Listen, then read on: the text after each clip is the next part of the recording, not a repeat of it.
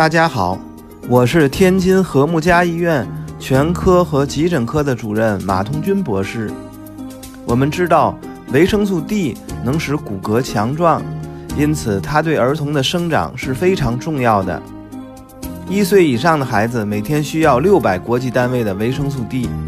除了口服维生素 D 滴剂这种药物以外，还可以通过富含维生素 D 的食物进行补充，比如蛋黄、强化维生素 D 的牛奶和谷物都可以。